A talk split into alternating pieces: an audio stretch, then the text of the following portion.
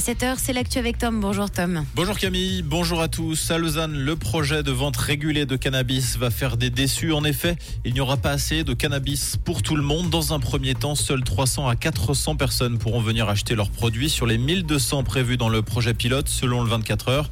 La faute à une faible production d'herbe qui devrait néanmoins augmenter de mois en mois pour satisfaire la demande. Pour l'heure, 200 personnes se sont inscrites. On rappelle que le local de vente doit ouvrir d'ici la fin de l'année dans le quartier de Mopa.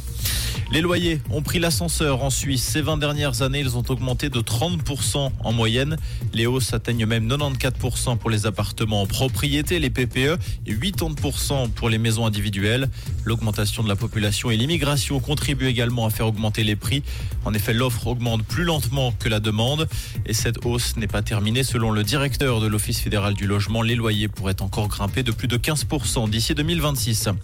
Roger Nordman pourrait annoncer sa candidature à la succession d'Alain Berset au Conseil fédéral aujourd'hui. Le Vaudois a convoqué la presse dans la matinée. Les aspirants sont déjà quatre à vouloir siéger au Conseil fédéral. Le Vaudois serait le cinquième et la liste pourrait encore s'allonger. Le délai pour déposer une candidature court jusqu'au 29 octobre. En Italie, un bus fonctionnant au méthane a chuté d'un viaduc hier soir et s'est embrasé. Le bilan provisoire fait état de 21 morts et 20 blessés, dont beaucoup sont dans un état grave. Les faits se sont produits à proximité de la ville de Venise.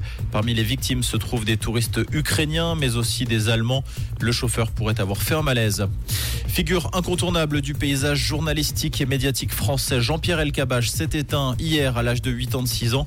Connu pour sa science de l'interview tranchante, le natif d'Oran a notamment tendu le micro à Yasser Arafat, Mikhail Gorbatchev, Nelson Mandela, Bill Clinton, George Bush ou encore Vladimir Poutine.